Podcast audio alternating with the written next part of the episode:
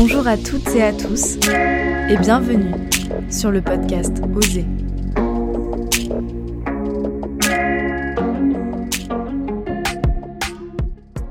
Bonjour à toutes, je suis très heureuse de vous accueillir au micro du podcast Oser en partenariat avec l'association Le Cocon Solidaire pour parler des femmes et de la charge mentale. Alors tout d'abord, pouvez-vous vous présenter et présenter votre rapport à la charge mentale? Alors Adèle, si tu veux commencer. Allez, on commence. Euh, je m'appelle Adèle, je suis coach en développement personnel. Accessoirement, je suis aussi maman de quatre enfants.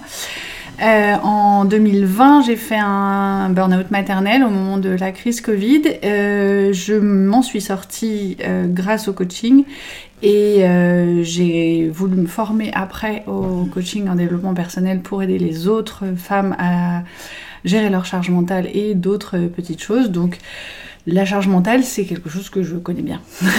Merci beaucoup. Florence, tu veux enchaîner? Oui, alors euh, donc euh, moi je suis Florence, euh, je suis nouvellement retraitée là et je suis de formation psychologue. J'ai travaillé pendant 40 ans à accompagner des professionnels de la petite enfance. dans leur formation et en analyse de la pratique. Et puis, j'ai beaucoup animé des groupes de parole de parents aussi concernés par la toute petite enfance. Voilà, je suis aussi maman de trois enfants qui sont bien grands maintenant. Moi, j'ai jamais eu de gros problèmes, mais euh, je me suis rendu compte que euh, voilà, ça prenait bien la tête euh, d'être à la fois occupé par ses enfants, son travail, ses, sa maison. et même si j'ai un mari avec qui on partage beaucoup les tâches, justement, c'est intéressant de se dire qu'est-ce qu'on a partagé dans la tête. Tout à fait. Pour finir, Émilie. Oui, alors moi je suis maman solo d'une ado. Euh, moi, mon rapport à la charge mentale, c'est effectivement euh, le fait de devoir prendre toute la charge mentale en permanence, euh, sans, pour moi, pour l'instant, pouvoir faire de la délégation. Mais peut-être que je me trompe. Voilà. Merci beaucoup pour toutes ces présentations. Tout d'abord, Adèle, est-ce que tu pourrais nous expliquer ce qu'est la charge mentale? Oui, alors je vais refaire un petit historique. La notion de charge mentale, elle est apparue dans les années 80 et elle est apparue dans le monde du travail. Et c'est des sociologues en fait qui se sont rendus compte que les salariés avaient une charge mentale énorme. Et c'est lié à plusieurs choses. la première, c'est la crise économique, parce que forcément, on a un travail, on veut le garder, donc on accepte plus de pression et le, le patronat en général en met plus l'arrivée et la généralisation des open space aussi qui ont fait que on était moins focus sur euh, son bureau, on avait des, euh, des interruptions en permanence, et puis la connexion qui est devenue une hyper connexion avec euh, l'apparition des smartphones où finalement le boulot intégrait aussi l'espace perso parce qu'on avait par exemple ces mails pro accessibles tout le temps. Et donc au départ, c'est apparu vraiment dans le milieu du travail, on s'est rendu compte que la charge mentale et la surcharge mentale étaient la voie royale pour le burn-out. Et ensuite, c'est la dessinatrice Emma Clit, notamment, qui a euh, démocratisé, grâce à ses bandes dessinées, la problématique spécifique de la charge mentale féminine, et notamment du problème de répartition des tâches ménagères qui donne plus de charge mentale, notamment la charge mentale du foyer, euh, aux femmes que euh, aux hommes, en tout cas pour l'instant. Et il y a une autre actrice importante dans cette histoire de charge mentale, c'est Aurélia Schneider. Alors elle, elle s'est rendue compte d'un point de vue clinique empirique, elle a vu arriver beaucoup de femmes dans son cabinet qui souffraient de quelque chose qu'elle n'avait pas forcément identifié et elle s'est rendue compte que c'était de la charge mentale et de la charge mentale plus spécifique féminine, c'est-à-dire vraiment plus de la gestion euh, euh, globale entre euh, le boulot, les enfants, la famille. Et la problématique principale de la charge mentale, c'est effectivement une to-do list à rallonger beaucoup de choses à faire, mais c'est surtout, il y a surtout une notion d'espace-temps qui se télescope, c'est-à-dire que c'est la gestion du perso dans le boulot, la gestion du boulot dans le perso, et le, euh, le, manque de délimitation à tout ça. C'est le fait que tout se télescope les uns dans les autres euh, et qu'on n'arrive pas à vraiment euh, être focus sur une tâche à la fois qui crée de la surcharge mentale. Il y a vraiment cette notion d'espace-temps que souvent on oublie. On a l'impression que la charge mentale c'est uniquement une liste de choses à faire et c'est souvent pour ça que les gens à qui on se plaint de charge mentale nous disent t'as qu'à t'organiser. Si c'était aussi simple, ça fait longtemps qu'on régler le problème. Donc c'est pas uniquement une question de délégation et d'organisation, c'est aussi euh, une, notion de euh, comment je fais pour séparer euh, les différents espaces-temps, sachant qu'effectivement en général les femmes ont beaucoup plus d'espace-temps parce qu'elles elles ont plusieurs casquettes en fait à gérer, tous sur une même personne et qu'il y a un moment où si on s'en donne trop, ça explose. Merci beaucoup pour ce retour historique très intéressant et cette définition très complète. Euh, donc en effet, la charge mentale, c'est une contrainte mentale euh, et pas matérielle, donc on peut pas forcément la voir ou euh, la définir facilement. Et c'est une notion qui est plutôt récente, comme tu l'as dit, elle date de 1984. Et du coup, le fait de poser un mot sur ce phénomène, ça a permis de le prendre au sérieux et d'alléger déjà certaines femmes qui peuvent se dire maintenant je suis plus toute seule et du coup ça permet de légitimer cette contrainte. Est-ce que ça a été le cas pour pour euh, certaines d'entre vous de se dire ben, en fait euh, c'est de la charge mentale, euh, d'autres femmes ont le même problème et, voilà. Alors moi j'ai vu arriver, hein, puisque donc j'ai plus de 60 ans, j'ai vu arriver cette notion, mais du coup je l'ai ressenti bien avant de mettre un mot dessus, c'est-à-dire, et oui, moi je disais, par exemple avec mon conjoint, effectivement, je gardais tout dans la tête, et euh, j'avais besoin de savoir ce que je pouvais sortir, euh, ce que je pouvais définitivement sortir dans ce qui était fait. Donc en fait souvent je faisais un peu comme des checklists en disant bon ça tu l'as fait, ça qui c'est qui va le faire? C'est toi qui vas chercher euh, les enfants ce soir ou c'est moi? C'est ça. Ok c'est toi. Alors je me le sors de la tête et des choses comme ça. Et puis en fait, je, m'apercevais que quand ça marchait, ça c'était très bien. Moi j'avais plutôt le problème de garder la famille dans la tête que le boulot. J'ai toujours eu cette capacité à rentrer du boulot et à dire je pose mon cartable, je pose euh, les, préoccupations du travail, mais plus la famille, tout à coup, euh, en plein milieu d'une matinée, me dire euh, mais est-ce qu'il va bien aller chercher les enfants à l'école en fait? Il a, il a dit qu'il allait faire, mais est-ce qu'il va bien le faire? Et du coup, en fait, je me rendais compte que même si on, normalement on avait, on avait réparti les choses, et ça, après, après c'est un apprentissage, sauf et ça marche très bien, sauf s'il y a un loupé. C'est-à-dire c'est un jour il a loupé un truc je me disais, ah ben, s'il a loupé un jour, il peut relouper. Donc euh, après, ça, devient infernal parce que dans la tête, on se dit, ben, je, vais, je vais lui rappeler. Mais il faut que je lui rappelle et il faut qu'il me réponde. Mm. Et ça, peut créer quand même des tas de problèmes de couple parce que mm. euh, lui, il me disait, mais j'ai dit que je le faisais et je le fais. Oui, mais à quel moment euh, je, me sors vraiment ça de la tête ou pas quoi? Mm. Et c'est vrai qu'il y a sur certains trucs, il y a des moments où quand il y a beaucoup de choses, ça peut être compliqué. C'est hyper intéressant à ton retour, Florence, parce qu'il y a deux notions dans ce que tu dis. Il y a la notion de case à cocher. Mm. effectivement, noter, ça va vraiment beaucoup aider à cocher cette case dans notre cerveau et à nous libérer. Et il y a aussi cette notion de délégation. J'aime finalement pas trop le mot délégation parce que pour pouvoir se décharger mentalement, il faut plus confier les tâches que les déléguer. Et le problème de confier les tâches, c'est que il peut y avoir potentiellement des ratés. Mm. Et si tu veux responsabiliser les gens à qui tu confies la tâche, il y a un moment donné où il va falloir accepter le raté. Bon, chercher mm. les enfants à l'école, accepter le raté, on ne sait pas trop mm. si on peut. Mais euh, il y a une notion très importante de ça et de, de, de la pression qu'on se met dans le fait de est-ce que j'accepte que l'autre euh, à qui je confie cette tâche euh, potentiellement se plante ou pas? Et c'est plus j'accepte qu'il se plante, plus je vais le laisser autonome et plus il va y penser à ma place. Euh, effectivement, donc euh, la séparation euh, des, tâches de la charge mentale, elle est souvent genrée. et on retrouve souvent le cliché de l'homme qui s'occupe de la voiture, du jardin, etc. et de la femme qui va s'occuper plus du ménage, du repassage. Selon l'INSEE, les femmes effectuent deux tiers des tâches ménagères, donc l'inégalité persiste. Néanmoins, la répartition des tâches, elle a bien évolué aujourd'hui. Euh, la charge matérielle, elle est souvent partagée dans le couple, mais euh, la charge mentale, comme tu disais Florence, c'est souvent une caractéristique euh, plus féminine.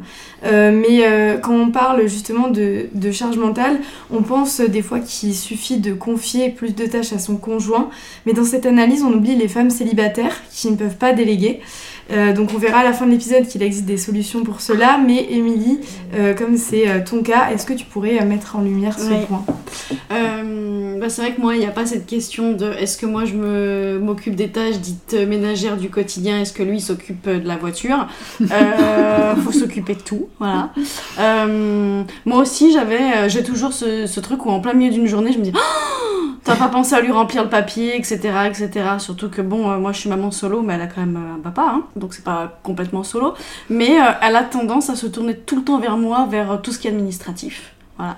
Donc encore hier où elle est pas avec moi, elle m'envoie un message à 18h, alors que j'allais partir au sport, qui est mon moment à moi, euh, pour écrire un mail au lycée pour dire qu'elle peut partir euh, plus tôt. Et je lui dis mais c'est ta semaine chez papa. Enfin, c'est un mail de deux lignes, mais ça revenait, euh, ça revenait sur moi. Donc effectivement, moi je suis en open space avec des charges très prenantes au travail, donc effectivement il faut que la to-do list de la charge mentale ce soit soit avant, avant de partir au boulot, soit après. Donc je suis obligée de, enfin obligée, je me sens obligée de vraiment écrire parce que je sais que pendant les horaires de bureau ça va être difficile de caler des trucs tout en ayant comme temps en tête de se dire je lui ai rempli le papier, j'ai envoyé ici, nanana, le fait que les mails se chevauchent, on a les mails perso, les SMS alors qu'on est au boulot en réunion, euh, donc il faut faire une liste euh, pour tout.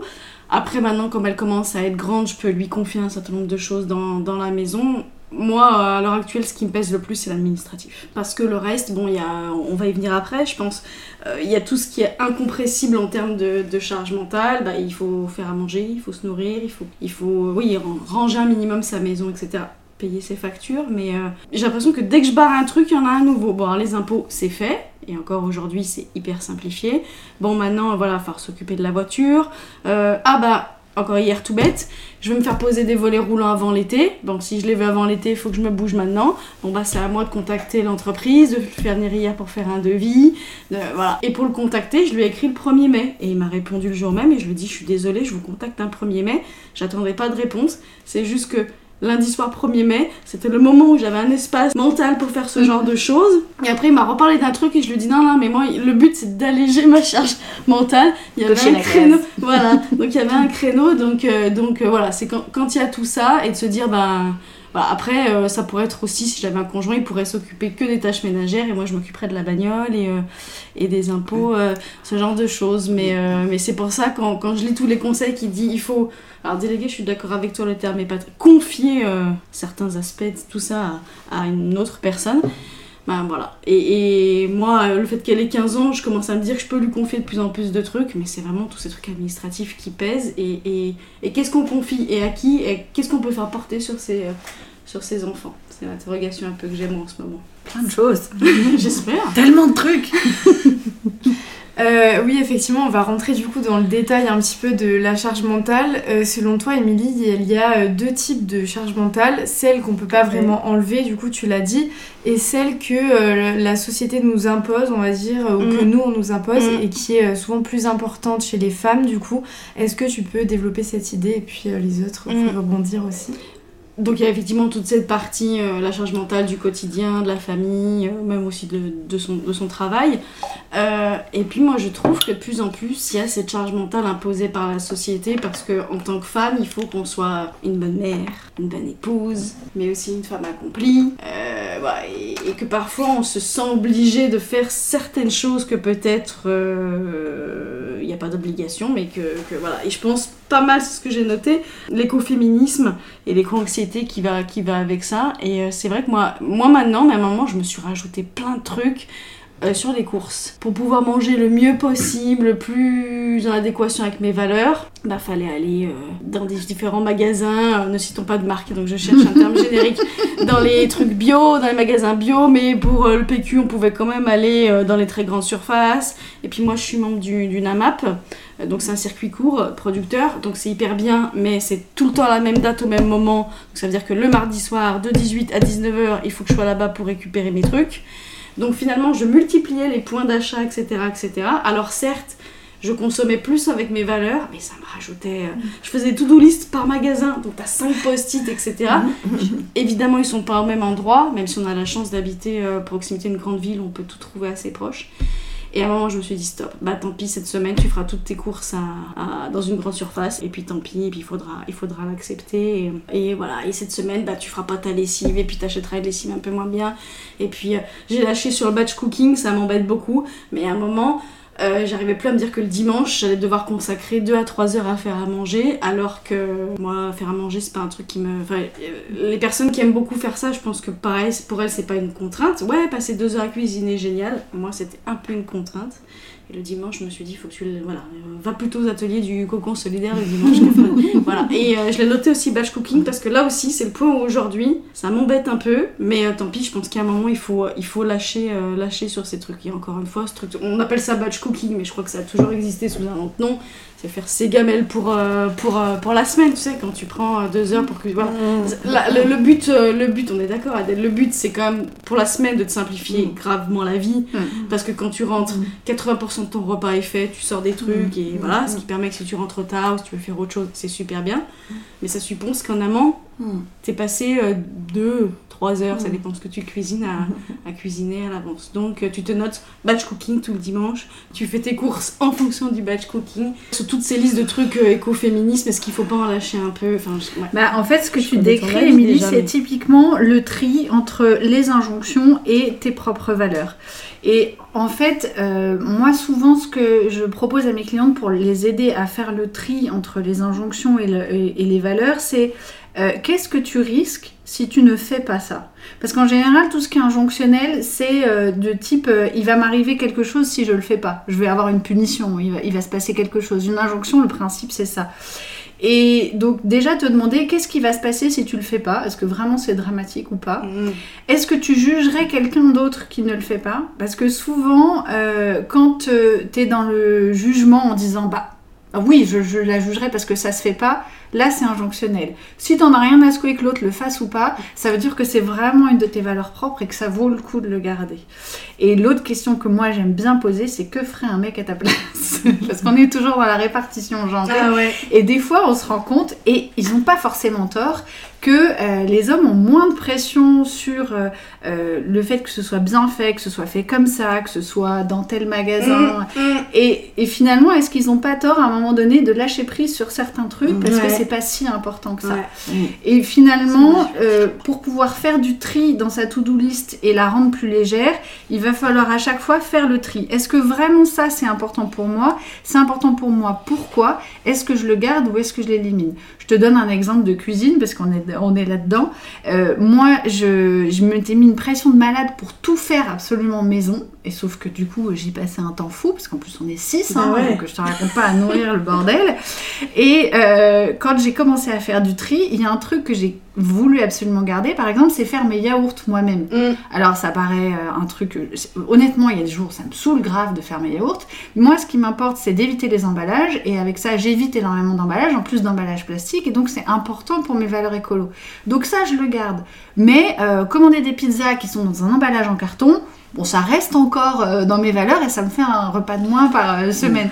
Donc tu vois, l'idée c'est ça, c'est qu'est-ce qui est vraiment important pour moi, qu'est-ce qui euh, répond profondément à mes valeurs et qu'est-ce que je peux éliminer? Effectivement, les semaines où tu es jusque-là, est-ce que vraiment ça vaut le coup de multiplier les courses ou est-ce qu'une fois de temps en temps les courses au supermarché, ça pourrait pas me permettre de me détendre mm. et tout le monde ira très bien?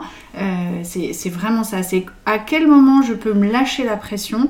Ben, là où il où, y a un, frottement entre les injonctions sociales, culturelles, éducatives et tes, valeurs qui sont vraiment les tiennes, quand tu arrives à trouver ce juste milieu-là, euh, c'est là que du coup tu sais ce que tu peux lâcher et ce que tu peux garder.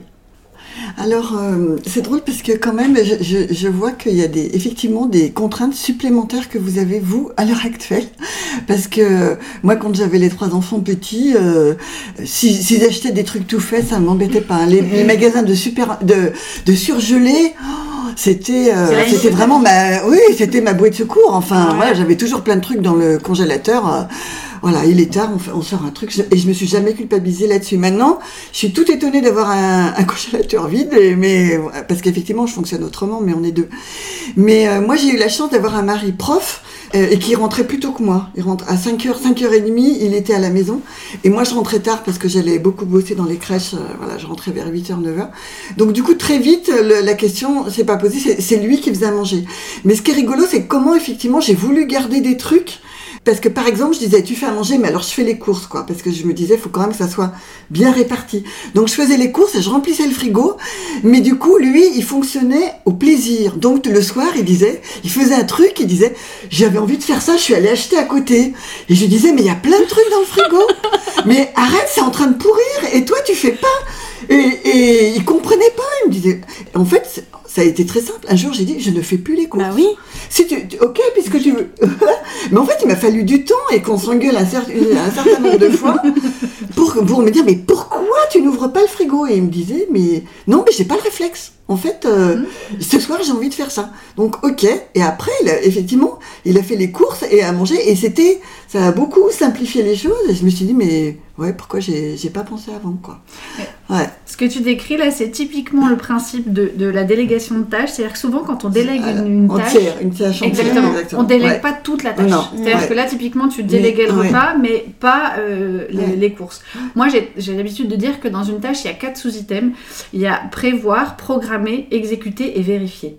Et souvent, quand on délègue, on délègue plus facilement l'exécution. Parce que l'exécution, ça nous paraît euh, euh, ce qui prend le plus de temps. Alors qu'en fait, comme en plus c'est quelque chose que souvent on maîtrise, bah, c'est Mm. justement ce qui nous prend le moins de temps. Alors que prévoir, programmer et surtout surveiller, ça nous prend un temps fou. Et là, typiquement, tu lui, tu lui laissais faire la cuisine, mais c'est toi Mm. qui, qui faisais les courses. Donc d'une part, ça te faisait de la charge mentale, mais en plus, euh, bah, ça, ça concordait pas. Alors qu'à partir du moment où tu lui as tout laissé en termes de repas, bon bah tu fais les courses, tu cuisines, tu débarrasses, tu, tu gères tout, bah, c'est là que ça t'a libéré de la charge mentale. Et effectivement, c'est souvent un des écueils qu'on a, surtout en tant que femme, c'est de ne déléguer qu'une partie. Des fois même, on va se garder que la vérification, sauf que la vérification, euh, ça prend une charge folle, parce qu'il faut se dire, attends, je vais aller vérifier qu'il a bien fait, et puis je vais aller corriger derrière. Euh, ah bah non, ça c'est pas fait comme je voulais, ou c'est pas fait exactement comme il faudrait, donc tu vas recommencer. Et du coup, en termes de charge mentale, on, gar- on gagne absolument rien. Donc c'est pour ça que confier une tâche, c'est vraiment déléguer les quatre sous-items, et c'est pas toujours, toujours facile. Ouais, c'est pas Euh, facile. non. Et puis accepter que ça soit pas du tout fait de la même façon. Ouais, exactement. Ça c'est ouais ouais parce que oui oui effectivement j'ai effectivement avant il restait quand il restait à côté de la casserole je disais mais elle va enfin lui il regardait cuire quoi il regarde cuire les trucs et je me suis au début je disais mais euh, elle- voilà la casserole elle va elle va pas s'envoler quoi sauf que parce que nous on fait 36 trucs pendant que ça cuit dans la casserole non hein on, on fait 36 Oui, autres on a lancé une On fait, machine. des fois, on a fait surveillé. cramer, mais, mais, mais pas toujours. Et en fait, ce qui m'a, moi aussi, ce qui m'a vraiment aidé à lâcher, c'est que les enfants disent, Ah, c'est tellement meilleur quand c'est papa qui fait manger. Donc là, aucune culpabilité, j'ai vraiment tout lâché. Mais c'est vrai que ce truc de- de- d'accepter aussi que ça soit pas fait pareil, je n'ai énormément vu, moi, en, en- en animant des groupes de parole de parents, où des fois, il y a des parents qui venaient à deux, et où le, le, le mari disait, ben moi, j'aimerais bien faire des trucs, mais c'est jamais bien. Euh, quand j'habille mon enfant le matin et que je l'amène à la crèche le soir, elle me dit mais pourquoi t'as pas mis t'as mis ce pantalon avec ce Mm. pull ça va t'as pas vu ça va pas du tout enfin des trucs comme ça et, et ça m'avait beaucoup touché de voir euh, enfin d'entendre des, des hommes et, dire mais en fait euh, mais laissez-nous faire quoi laissez-nous complètement faire Ça, souvent, quand on, c'est un peu le problème de la critique derrière et de la fameuse Mm. surveillance, c'est qu'on décourage les gens de faire. Mm. Et puis souvent, on oublie que euh, il y a des choses que nous on maîtrise et que donc forcément la personne en face ne maîtrise pas totalement et que donc il va lui falloir une courbe d'apprentissage et donc il y a un moment donné où il va y avoir plantage puis replantage et puis après ça va aller mieux. Mais si au moindre plantage on dit non mais euh, pourquoi t'as fait ça, ça c'est nul, bah forcément la personne Ouais. en face n'a pas du tout envie de recommencer et donc on se retrouve à récupérer la tâche qu'on aurait bien aimé Mm. confier. Donc c'est hyper important ce que tu dis là, effectivement accepter que ce soit pas fait pareil, c'est pas simple mais ça sauve une vie. Et tu l'as dit, Florence, aussi, ça peut mener euh, à des problèmes de culpabilité, justement, euh, le fait de euh, vouloir tout faire, tout réussir, ou quand même garder un œil sur certaines choses. Ça peut mener à de la culpabilité si on ne remplit pas parfaitement, entre guillemets, son rôle de mère, d'épouse ou son rôle professionnel. Est-ce que ça vous est déjà arrivé ou c'est déjà arrivé à des personnes que vous connaissez? J'ai une collègue effectivement qui a quatre enfants aussi et qui est rentrée, euh, qui est arrivée au boulot un matin euh, en me disant, euh, elle a des enfants petits, enfin moi je l'admire parce que voilà, je vois qu'elle gère tout avec le boulot. Et elle arrive le matin complètement bouleversée, elle me dit, ah non mais c'est dingue, j'ai oublié un des enfants effectivement hier. d'aller chercher un de mes enfants. Et, euh, et vraiment elle m'a dit mais Florence je suis vraiment une mauvaise mère tu te rends compte et tout. Elle était vraiment malheureuse. Et et moi, euh, je, je, je lui ai dit, mais, mais, mais moi, j'ai- je me demandais comment tu faisais avec tout ce que tu avais dans la tête, de toute façon. Hein. En fait, non, mais c'est vrai que, parce que je m'attendais vraiment à ce qu'elle prenne un temps partiel, elle était restée quand même à travailler beaucoup, et je trouvais qu'elle assurait très bien au boulot. Et euh, du coup, je lui ai dit ça, j'ai dit, non, mais tu vois, sans doute que là, euh, c'est juste que t'en as trop dans la tête, Ouais. et, et, et, et ça, il n'y a, a pas de culpabilité à avoir, quoi. Bon. Ouais, mais les femmes, on a ça. toujours beaucoup de culpabilité, non Mm. Je pense que Oui. la culpabilité femme, c'est Oui, quelque ça, chose. euh, Il y a ça, et puis il y a euh, ce qui, moi, je trouve, aide beaucoup à euh, faire descendre la culpabilité. Tu vois, quand tu parles de ta copine, qui, ta collègue, pardon, qui dit ça, moi j'ai envie de lui dire, mais moi aussi, en fait, j'ai déjà oublié un de mes enfants à l'école. euh.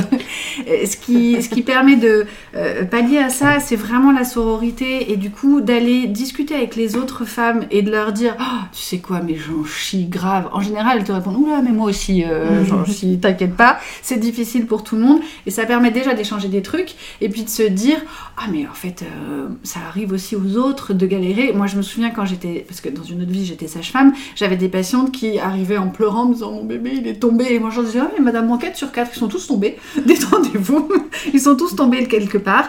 C'est, dramatique et il faut faire attention, mais malheureusement ça arrive, on n'est pas parfaite, on ne peut pas l'être. Et je trouve que discuter avec les autres femmes, et il y a ça aussi, c'est que toute petite on est élevé à se comparer et à se critiquer, notamment d'un point de vue physique, euh, parce que Mm. la société nous regarde aussi Mm. comme ça, et que donc on est presque, euh, j'allais dire, éduqué à se fighter dès le départ, à se comparer les unes les autres, d'un point de vue physique déjà, et essayer de renverser un peu cette vapeur et d'être plus les unes avec les autres, d'être dans l'empathie, d'être dans et de, de vraiment aller balancer toutes ces difficultés aux copines en disant oh là là mais moi je galère avec ça, se rendre compte que toutes les autres copines aussi galèrent. Et moi souvent quand j'ai une, une, une cliente qui me dit oh mais ma copine, ma cousine, ma voisine, elle assure grave, elle est à plein temps, elle a quatre enfants, et je leur dis va discuter avec elle. Va prendre un café avec elle, assieds-toi et dis-lui Oh, Je sais pas comment tu fais parce que je trouve ça hyper dur. Je te garantis qu'elle va te dire Ah bah j'y arrive pas tous les jours, je te garantis. Il y a aussi, il y a aussi l'effet euh, réseaux sociaux qui fait qu'on a l'impression que tous les gens euh, qu'on regarde sont magnifiques, sont lissés, réussissent très bien, que tout va bien. Sauf qu'en fait, non, personne ne réussit très bien. Il y a toujours des moments temps, où tu as ouais. un échec, il y a des moments où c'est difficile, il y a des moments où on rame sa mère.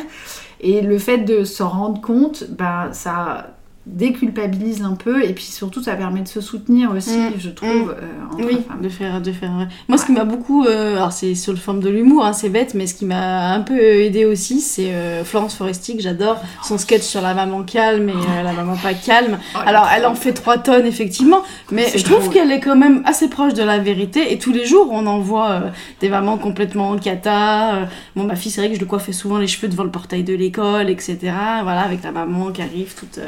Euh, toute, euh, voilà. Et ça, ça a beaucoup aidé parce que tu te dis, bon, bah, alors effectivement, le trait il est grossi parce que c'est une humoriste, mais, mais, euh, mais euh, elle montre quand même que- que- qu'elle en chie, quoi, comme tu dis. Ça. Bon, de toute façon, c'est l'humoriste qui parle, parce qu'elle a parlé de la dépression, donc elle arrive à montrer qu'il y a plein de trucs pas, pas, pas glamour, Mm. pas, pas top. Mais je suis d'accord avec toi sur les réseaux sociaux qu'effectivement, faut arrêter. Mais à un moment, j'avais ça aussi, où t'as l'impression que tout le monde a une vie parfaite et qu'à 7h30, ils sont tous Mm. prêts, coiffés, maquillés, qu'ils ont Mm. révisé les leçons et qu'elle a fait, euh, Mm. bah, le- je sais pas si tu vas l'aborder, mais le, le truc du matin. Ah oui, Miracle Morning, le fameux. Voilà, Ah et, oui. que, et que voilà, qu'arrivé 8h du matin, les gens ont déjà eu une vie, et, euh, et euh, voilà. Donc euh, oui, je pense qu'on n'en parle pas assez, en fait, c'est ça hein, que tu nous dis. On n'en parle pas assez en- en- entre nous, en fait, de, C'est nos, ça. de nos difficultés. Ouais, on Ouais. s'épaule pas assez entre Ouais. femmes. On va pas aller taper sur la copine et me dire comment tu fais en vrai. Euh, moi, je me souviens de ma voisine qui me disait mais je sais pas comment tu fais Adèle pour être toujours à vélo. Et je lui ai dit mais c'est qu'en fait je gagne un temps fou. Si je suis à vélo, c'est pas uniquement parce que je suis écolo et parce que je suis courageuse, c'est parce que je gagne du temps. Et du coup, elle s'y est mise et elle m'a dit ah ouais effectivement, j'avais pas rendu, m'étais pas rendu compte qu'en Mhm. fait tu gagnais du temps. Mm. Et le fait de discuter avec les gens, tu te rends compte que effectivement, euh, ils sont pas euh, plus warriors que toi, ils ont pas plus de qualités, ils y arrivent pas mieux. Bon, ils ont des qualités, ils ont des défauts, il y a des choses qu'ils font, des choses qu'ils font pas, et euh, ils galèrent comme toi et moi. Et je trouve que vraiment, ça, cette, euh, oui, cette empathie et cette sororité, ça aide. Et puis, euh, pour les réseaux sociaux, euh, s'il y a un conseil que je peux donner, c'est si tu suis un compte et qu'à chaque fois que tu le regardes, tu te sens mal, arrête de le suivre. Mm. Non, mais c'est Ouais. stupide, mais Je suis pas trop de compte, donc ça- euh, ouais. si vraiment Ouais. ce compte-là te fait te sentir mal pour une raison ou pour une autre, euh, ça veut pas dire que ce compte est mauvais, mais juste si toi tu te sens mal en le regardant, zap, suis-en un autre que, qui va te déculpabiliser ou tu te sentiras mieux. Parce que la comparaison c'est terrible. Et moi la première, hein, il y a des fois où je regarde d'autres comptes et je me dis oh, oh, mais elle fait des trucs que je suis pas capable de faire moi. Mais en fait c'est juste qu'on n'a pas la même vie, on n'a pas les mêmes contraintes Mm. et c'est Mm. ok. Merci beaucoup pour euh, tous ces conseils. Et justement, pour éviter de se prendre trop la tête, entre guillemets, avec euh, la charge mentale et de se la surcharger encore plus, euh, vous avez toutes mentionné le fait d'enlever parfois quelques aspects de cette charge mentale, du coup, avant que ça devienne trop lourd et qu'on, par exemple, quelque chose qu'on repousse tout le temps, tu donnais cet exemple, Émilie, il me semble. Est-ce que vous pouvez développer justement cette solution-là? Euh, alors pour éliminer la, charge mentale d'une tâche, il y a plusieurs choses possibles. Il y a effectivement la confier, il y a l'arrayer complètement de la liste et il y a aussi lui rajouter du fun. Ça, on n'y pense pas souvent, mais euh, les tâches qui nous plombent, euh, c'est rarement des tâches où on est hyper investi, on est hyper content de les faire.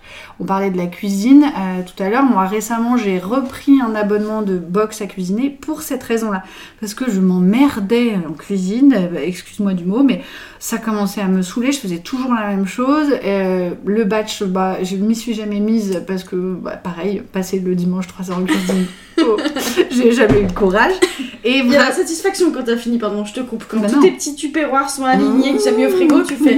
Voilà, mais c'est mais, euh, mais c'est la régularité, te dire vraiment, surtout là sur les périodes qui arrivent, te dire putain, mais dimanche, je pourrais faire plein d'autres trucs. c'est ça. Euh, donc mettre du fun la boîte, ouais. La box à cuisiner, typiquement, c'est une manière de rajouter du fun parce que c'est une recette que tu connais pas, parce qu'il y a aussi le fait d'aller choisir les recettes, ça c'est assez fun. Mm. Euh, il y a le fait que tout arrive dans la même boîte, donc c'est pratique. Et T'es pas obligé d'utiliser cette solution-là tout le temps ou de l'utiliser pour tous les repas, mais euh, là, tu vois, moi en plus j'avais une problématique de vélo qu'on m'avait volé. Enfin bref, c'était un moment de ma vie où j'avais besoin de rajouter du fun et de me simplifier la cuisine. Ben, j'ai choisi ça et probablement que ça va virer dans quelques semaines, mais euh, il y a des, moyens comme ça auxquels on pense pas de se rajouter du fun pour tout ce qui est des tâches ménagères qu'on déteste, euh, le, ménage, le repassage.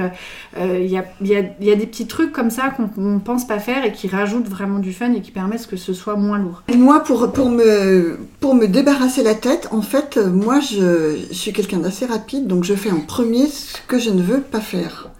Donc en fait, c'est complètement le contraire de la procrastination. Donc c'est pas évident avec des gens qui, qui me disent euh, ouais, bah, je vais le faire, etc. Mais que ça soit au boulot ou, dans ma famille. Mais, mais moi, c'est ma technique parce que je me dis, euh, comme ça, comme ça, c'est pénible. Je le fais en premier. Voilà. Et quand j'ai et quand j'ai eu des trucs de stress à faire, des interventions j'ai toujours fait ça le plus vite possible. Comme ça, là, je, je me le sors de la tête. Voilà, ça c'est ma technique. Et sinon, il y a ce que tu dis, oui, de trouver un, un moyen de, de, le rendre euh, mm. ludique, effectivement. Mm. Il y, a, il, y a, il y a plein de façons de, de faire ça. Hein. Moi, j'ai mm. eu un chien, effectivement. Par exemple, euh, sortir un chien, c'est chiant, sauf euh, si tu te dis, c'est mon c'est mon sport, quoi. Voilà, c'est mon sport. Je fais le truc qu'il faut faire, là, une demi-heure de marche de marche par jour un peu rapide avec mon chien. Et enfin, mm. voilà, c'est ça. Mm. Comment tu transformes euh, Comment tu transformes Ta technique de faire en premier, moi j'appelle ça avaler le crapaud. C'est vraiment ça. C'est alors ça marche bien notamment pour les tâches administratives que tu procrastines depuis des semaines. En fait, le faire en premier. Alors déjà effectivement, il y a ce phénomène de bon, ça c'est fait. Et puis ça te permet un peu d'utiliser la méthode Pomodoro. Alors la méthode Pomodoro, c'est 25 minutes une tâche, 5 minutes de pause. Et quand tu te dis pendant 25 minutes, je fais cette tâche administrative qui me saoule, et ben en fait, tu te rends compte que la première, elle t'a pris 5 minutes, puis t'en avais deux, trois autres. Bon, bah il me reste 25 minutes, donc je vais toutes les faire. Et puis, tu peux éventuellement rentrer dans un système de flow où tu es tellement contente, comme les tupperwares, tu es tellement contente d'avoir enfin fait ce truc que tu procrastines depuis des semaines, que du coup, bah, tant pis, tant pis, tant pis, et tant pis si t'as pas fait tes 5 minutes de pause, mais vraiment, quand on a marre, tu euh, t'arrêtes et et t'as fait finalement mm. pas mal de tâches administratives qui étaient mm. chiantes et qui étaient procrastinées. Mm. Donc, euh, la technique d'avaler le non, ça, marche bien. Ça marche. Non, c'est d'ailleurs ce que j'ai fait avec les impôts. Euh, le mail est arrivé, j'étais devant l'ordinateur, je l'ai fait de suite. Non, mais en plus, maintenant, ça va très vite, parce qu'avant, il fallait récupérer des papiers à droite, à gauche et tout. Là, voilà, je me suis dit, bon, comme t'as pas 50 châteaux en Espagne, ça va aller euh, assez vite. et voilà, les gens m'ont dit, t'as déjà fait? Oui, mais moi, euh, vous dites avaler le crapaud, de ça, bah, ma mère, elle disait vider la disquette. Comme ça, j'ai vidé la disquette, les impôts, c'est fait. Tu te retrouves pas en catastrophe à minuit le X juin en disant, ah, j'ai pas fait mes, mes, euh, mes impôts. Sauf que, bah des fois on n'est pas dispo à ce moment-là, donc tu es obligé de le mettre sur une, to-do list. Mm. Du coup, il faut faire une priorisation, une mm. hiérarchisation mm. des tâches. Mm. Alors moi, ce que je conseille euh, en termes d'écriture, alors moi j'utilise la méthode bullet journal, mais ça revient à ça, c'est vraiment quand tu trouves que tu en as trop dans la tête, déjà t'écris tout ce que tu as dans la tête, mm. sans réfléchir, euh, tu balances tout. Et effectivement, après, tu vas prioriser. Alors moi, ce que je fais, c'est que j'ai finalement une, un objectif annuel. Je vais par mois aller chercher tous les objectifs que je peux mettre dans ce mois-là, pareil dans chaque semaine et pareil dans chaque journée. Mm. Parce que le problème des to-do list, c'est que si elle est à rallonge et que tu rayes péniblement deux lignes par jour, tu vas te sentir comme une merde, alors que c'est pas l'idée. Et du coup, moi, je conseille de vraiment euh, euh, tenir notre to-do list dans un euh, dans une mesure raisonnable parce que si tu t'en mets trop dans une journée, Oui, forcément ça ne tiendra pas et, et du coup tu vas avoir l'impression que tu rien fait alors qu'en fait tu as fait vraiment pas mal de choses. Mais c'est vrai que j'ai suivi ton exemple l'année dernière du bullet journal, car euh, Adèle a fait un atelier sur la charge mentale. Sur le, le bullet journal plus que sur la charge mentale. Il faudra refaire d'ailleurs. Ouais. Euh, et effectivement, ce point-là, ça m'a beaucoup aidé parce qu'effectivement, tu te mets effectivement de l'écrire juste sur une feuille, t'as toute ta to-do list condensée. Mm. Et des fois, moi, je m'apercevais que je mettais énormément de choses de, de la to-do list de tâches sur une journée où finalement, c'était pas là où j'avais le plus de dispo. Non. Et d'avoir moi ces bullets et agenda parce que j'ai conservé l'agenda. Et après, tu te dis, mais t'es complètement con. Euh, t'as mis 5 trucs le jour où t'as deux réunions de boulot, où tu finis plus ça. tard, t'es- justement t'as la map après, donc il faut que tu sois chez toi, nanana. Et ça m'a bien aidé à replanifier. Et de se dire aussi, ce qui a beaucoup aidé, c'est de se dire aussi euh, que tu peux la replanifier en fait. Et que, Oui. que c'est ok avec ça. Et de se dire, euh, voilà, si je l'ai pas fait. Et après, c'est le débordement sur ce que t'évoquais, Léa, c'est de se dire, euh, parce que c'est une adhérente du cocon qui m'avait dit ça après ton atelier, qui avait dit, moi, je note tout le temps. euh, c'était un truc de loisir créatif, je crois. Elle avait un projet de loisir créatif, etc.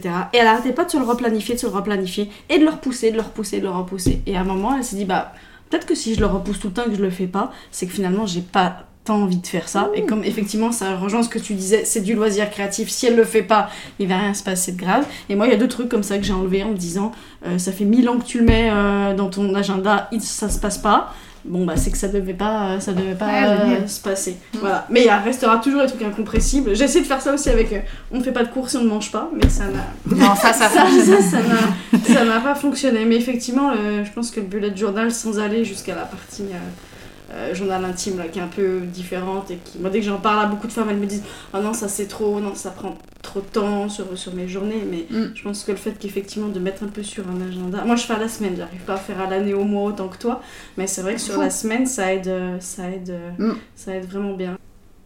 Est-ce qu'il y a des tâches que vous n'arrivez pas à enlever l'une ou l'autre et que vous voudriez enlever Ou alléger des tâches qui vous plombent et que... Bah, je t'ai dit, moi, administratif, alors je vais essayer de faire ça.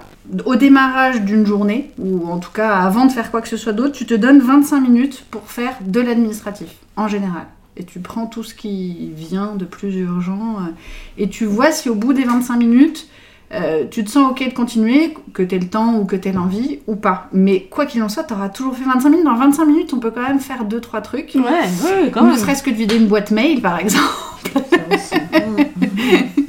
Se dire bon bah je sais pas là moi je dois avoir euh, je, je voudrais pas te dire de bêtises mais euh, 500 mails dans ma boîte Mm. se dire bon bah demain matin je fais un vidage de Mm. boîte mail pendant Mm. 25 minutes Mm. et puis bah tu te rends compte que t'en as traité pas mal et allez bah je suis dedans je continue et ça te permet de, de euh, ouais vraiment de mettre ces tâches là qui sont chiantes euh, en premier parce qu'après t'as tellement de satisfaction de l'avoir fait tu te sens tellement bien que du coup c'est plus facile après Ouais. de le refaire Oui, c'est vrai.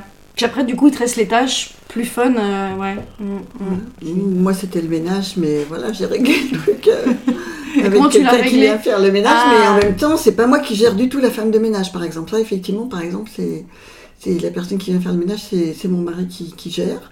Elle est très étonnée parce que c'est lui qui lui dit euh, faut faire ci faut faire ça voilà ce qu'il veut, ce qu'il veut. Mais en fait, c'est lui qui est maniaque, pas moi. Moi, je, moi en fait, je, je réglais aussi les problèmes comme ça. C'est je ne vois pas. C'est à un moment donné, je, je ferme un peu les yeux. Alors après, quand on travaille, c'est plus facile parce que je me suis rendu compte quand le- au passage à la retraite que ça m'était beaucoup plus difficile parce qu'on est dans la maison. Mm. Et en fait, euh, du coup, euh, je, me- je me disais non, mais j'ai pas toujours pas envie de faire le ménage, donc en fait, il faut partir à un moment donné. Non, mais c'est vrai. Sinon, tu as sous les yeux un truc qui te plaît pas tellement et qui sera pas fait aujourd'hui parce que tu sais que la personne elle vient demain ou après-demain quoi. Ouais, Donc voilà, il faut trouver un peu des solutions, mais en même temps, la charge mentale, euh, enfin, moi je- finalement, je me dis, j'ai- en fait, on, on arrive à gérer à peu près comme, comme, on, comme on peut, si on si on fait pas de burn-out ou autre.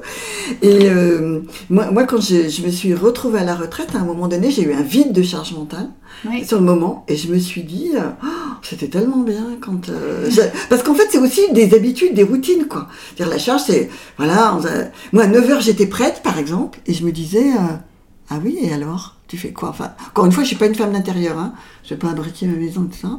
Et voilà. Alors maintenant, ça y est, hein, c'est très bien. Le prix est ouais, est J'ai trouvé des associations Bah oui, comme le Cocon, une autre, etc. Ouais. Mais, euh, mais voilà, il faut, il faut refaire, il faut remettre en place quelque chose, alors que tout le monde me disait, oh, t'as plein de temps, et justement, tu vas pouvoir faire tout ce que tu veux. Mais euh, c'est, non, c'est pas comme ça que ça se passe, quoi. moi, comment justement- on reconstruit quelque chose qui nous convient, et que finalement, certaines contraintes routinières donnent aussi un, voilà, un certain confort de vie, quoi. Il, a- il Ouais, parce fallu, moi, il m'a fallu un ça, an ouais. pour retrouver ce confort. Ah, quand même. Ouais, ouais. Quand même. Bon, j'ai repris aussi un peu de boulot, mais enfin, bon, bref. Ouais. Euh, ouais, mais enfin voilà, parce que oui, la charge mentale, c'est aussi la vie, quoi. Enfin, il y a quelque chose de l'ordre de, on est, on est dans le mouvement, on est dans, on est en train de faire quelque chose, etc. Et, Quand on en a euh, plus, on, elle et quand on a chouette. Oui, oui, et pourtant j'aime beaucoup lire. Et euh, vraiment, je me disais, non, mais à 9h, si tu à 9h du matin, tu te mets à lire jusqu'à jusqu'au soir, c'est Oui, la journée va être. C'est un, un drôle de truc, quoi. Tu peux le faire Et j'ai jour ou toujours pensé ouais. que je rêverais de faire ça. Et non. Ouais, ouais. Ouais, comme quoi. Ouais, c'est rigolo. Si non, a- parce qu'il y a aussi les relations. Enfin, il y a le plaisir. Il y a le plaisir des relations. Moi, il fallait que je retrouve ça. Ah oui, a aussi côté social. Par rapport à ce que vous avez dit, justement, une, vraie question euh, sur des solutions, soit pour s'en enlever, soit pour euh, s'alléger, euh, qui soient pas trop coûteuses. Si on pense à des femmes qui ont beaucoup de charge mentale et peu de, peu de revenus, parce que j'entends les box, j'entends la femme de ménage, euh, si on se met dans, dans l'optique de quelqu'un qui est toute seule avec des enfants et qui est vraiment toute seule, c'est-à-dire euh, H24, c'est parce que, bon, moi, il faut dire aussi que ma charge mentale, elle varie énormément d'une semaine à l'autre. Et je me suis aperçue, voilà, et encore bon maintenant elle est plus grande, mais ça, ça se vérifie plus quand les enfants sont petits parce que la semaine où tu les as, t'es complètement pris par ça. Il faut quand même les nourrir à peu près correctement, à des heures à peu près euh, classiques. La semaine où tu les as pas, tu revis comme une ado de 15 ans, on va être, on va être euh, assez clair. Bon, là, euh, je me suis allégée là-dessus parce que si à 21h on n'a pas encore mangé, euh, elle est plus grande. Et puis quand elle a commencé à me dire au début qu'est-ce qu'on mange, bah, je me dis, c'est quoi la cuisine, elle est là, tu peux. Donc on a mis en place aussi un des conseils d'Adèle qui est un soir par semaine, euh, c'est elle qui fait à manger. La gestion des courses, on n'en est pas encore complètement là, mais voilà. Et au début, ça l'a aussi beaucoup angoissée. J'ai dit, mais tu nous fais des pâtes, tu nous fais des œufs, on s'en fiche. Mais voilà, elle a voulu être végétarienne, ok. Maman, je dis ça aussi, moi, ça va me rajouter de la charge mentale. Donc ça aussi, il faut que tu vas falloir que tu le prennes un peu plus en charge. Bien. Et là, euh, j'ai bon espoir qu'elle puisse vraiment commencer à faire des, des courses euh, elle-même pour s'alléger là-dessus. Mais euh, je divague. Euh, voilà, moi j'ai quand même une semaine. Je, je pense à certaines mamans qui sont vraiment H24 tout le temps avec leurs enfants, où il n'y a pas de papa, qui ont plusieurs enfants, parfois avec des problématiques d'enfants euh, qui ont des troubles, un handicap, et ça, ça prend encore plus de Mm. temps. Je sais pas comment elles font ces nanas, et qui Mm. parfois ont aussi un job.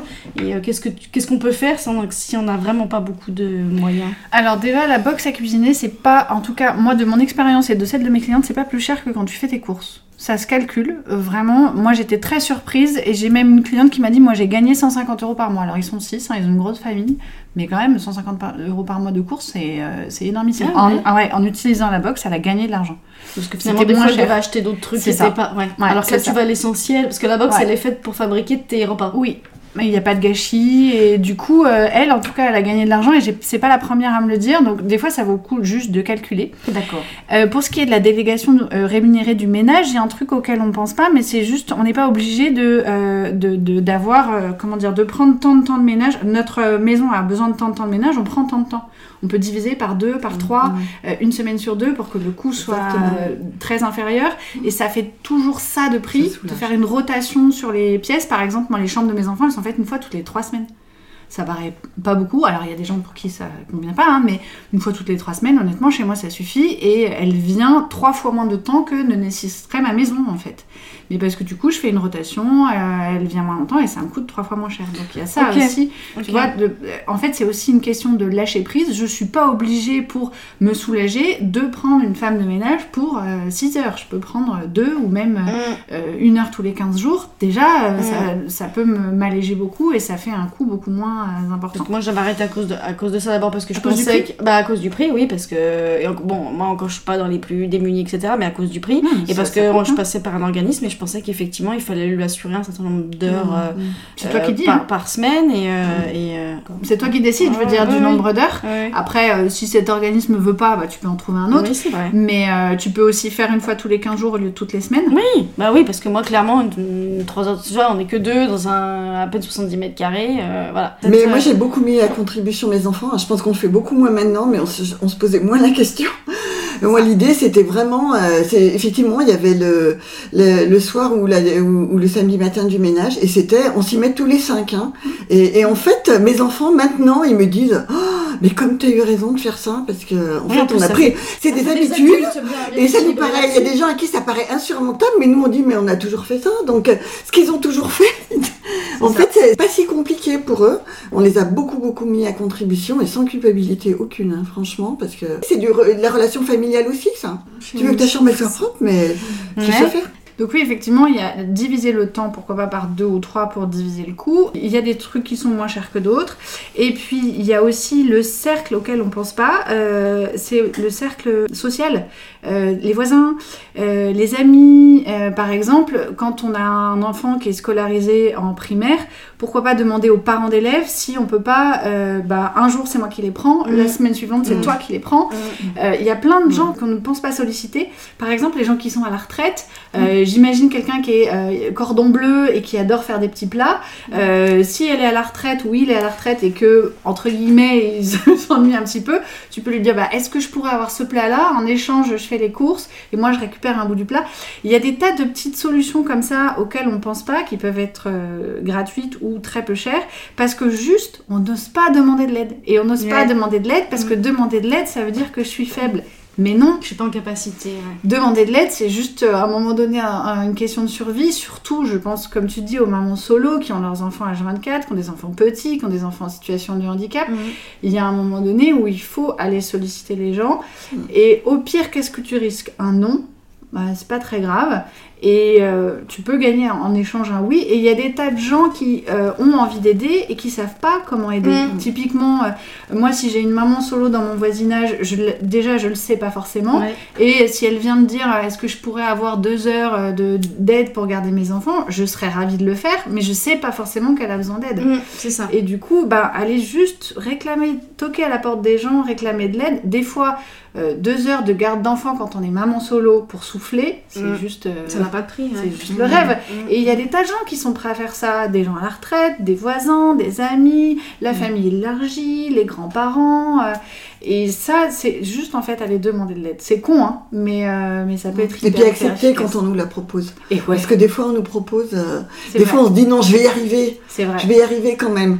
Et, et finalement ouais, accepter quand on nous propose. Parce que ça, des fois c'est- les gens de- C'est ce non, qu'on voit la société, il faut être Ouais. un super truc. Donc si je si je si j'accepte l'aide, ça rejoint ce que tu viens de dire. Si je suis euh, finalement en fait ce que moi je retiens là de ce qu'on s'est dit aussi, c'est alors finalement il faut être euh, communicante et dans la sororité entre femmes Mm. et faire jouer la solidarité. fait. Exactement. Et puis plus on montre nous et à nos enfants et à- aux femmes de notre entourage qu'on n'est pas des superwoman, et plus on va véhiculer cette image que c'est ok de pas faire parfaitement, que c'est ok de demander de l'aide.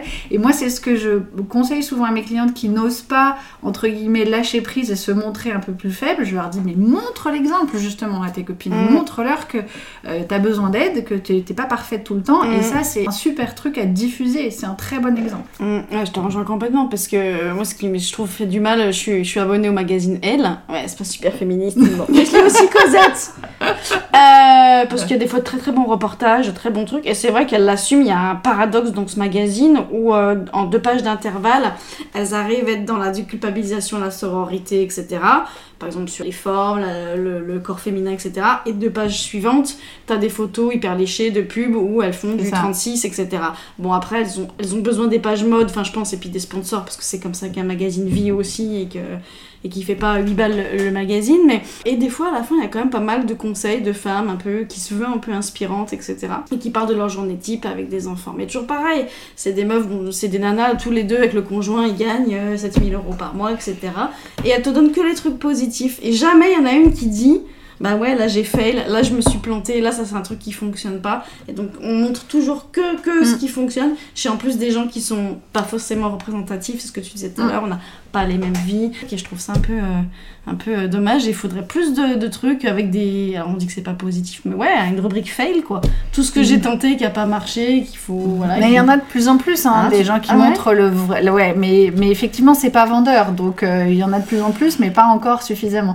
Et du coup, je pense que c'est à nous, d'un point de vue euh, citoyenne, en fait, d'aller le faire juste avec notre cercle, Mm. nous, familial, amical, Ouais. d'aller Ouais. dire Et je pense quand on est parent d'ado, par exemple, euh, moi je me souviens que avec des amis, on s'est un peu échangé nos ados. C'est-à-dire parce qu'en fait, on supporte plus les siens.